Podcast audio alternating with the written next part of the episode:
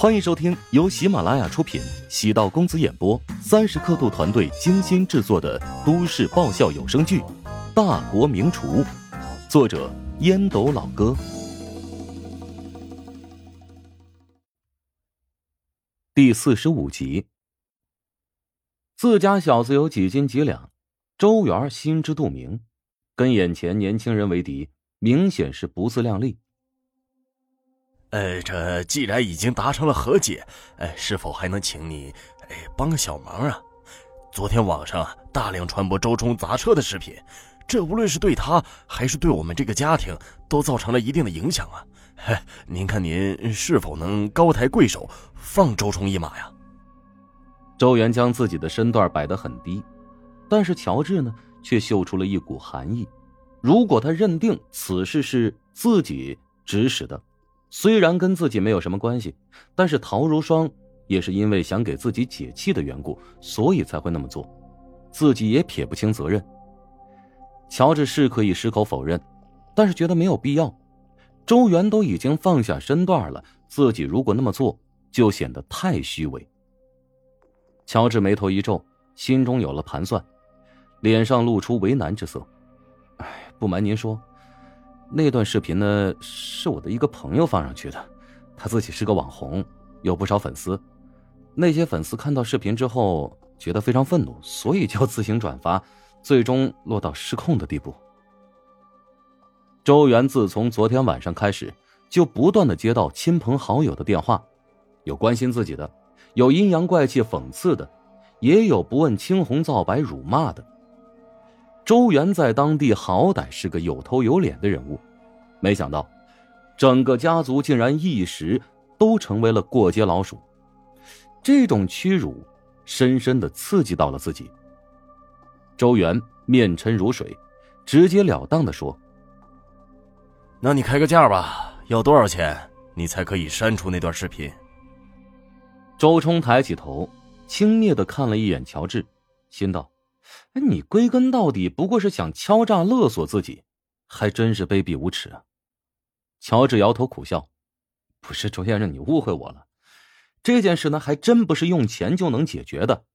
即使我的朋友现在删除那段视频，但是现在自媒体那么发达，会自发的将视频转发，吸引网民的眼球。按照你的意思，这件事情只能坐视不理，任其发展。”是不是还要给周冲办个休学？等风声过了，再安排他继续上学啊？周先生，能不能借一步，咱们俩单独聊聊？乔治觉得有些话不适合在这么多人面前讲。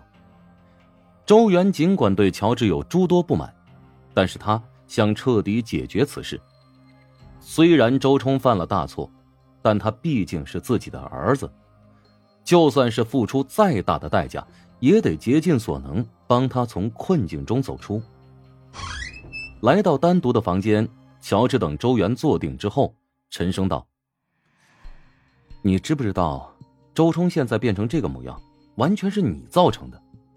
即使这一次你花费很多钱让他渡过难关，他还是会变本加厉，做出更加恶劣的行为。我还不用你来教训。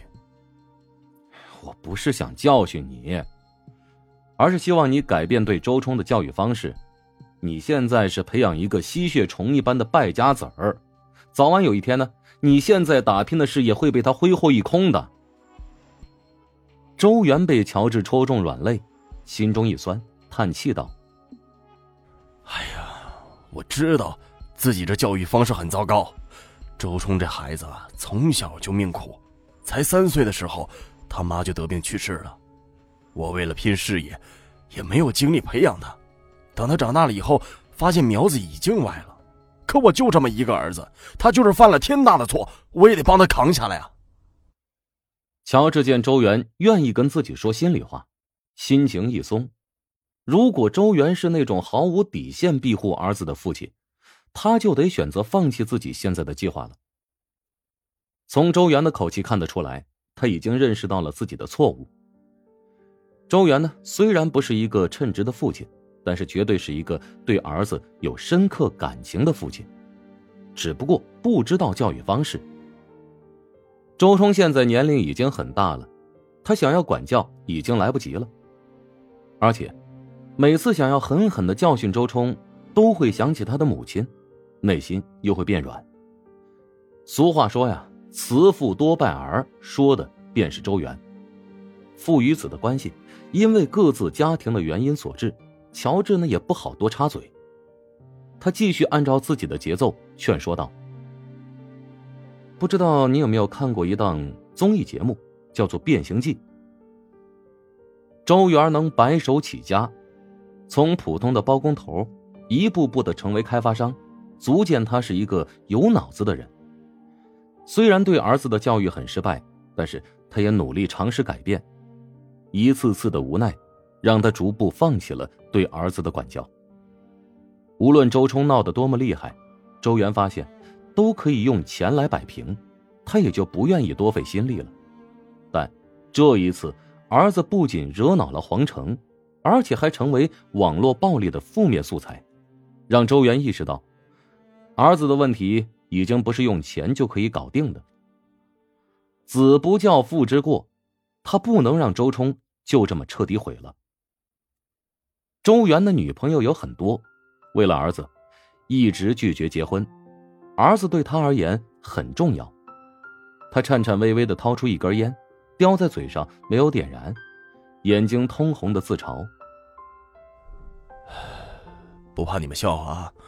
我为了找正确的方法，我专门咨询过很多教育方面的专家，他们也跟我提过什么变形计类似的形式，但我实在是舍不得让他吃那么多苦。我这在外面这么拼命，还不是为了……”让他过上更好的生活吗？你说，我为什么花钱花精力给他找罪受呢？乔治瞬间无言以对，终于知道周冲为何会这么跋扈，感情跟周元对儿子的教育理念有关呢。乔治意识到，要改变周冲，必须要逼他一次。从经济上施加压力无用，而是得从其他角度。他很认真的说。现在你要赶紧做决定啊！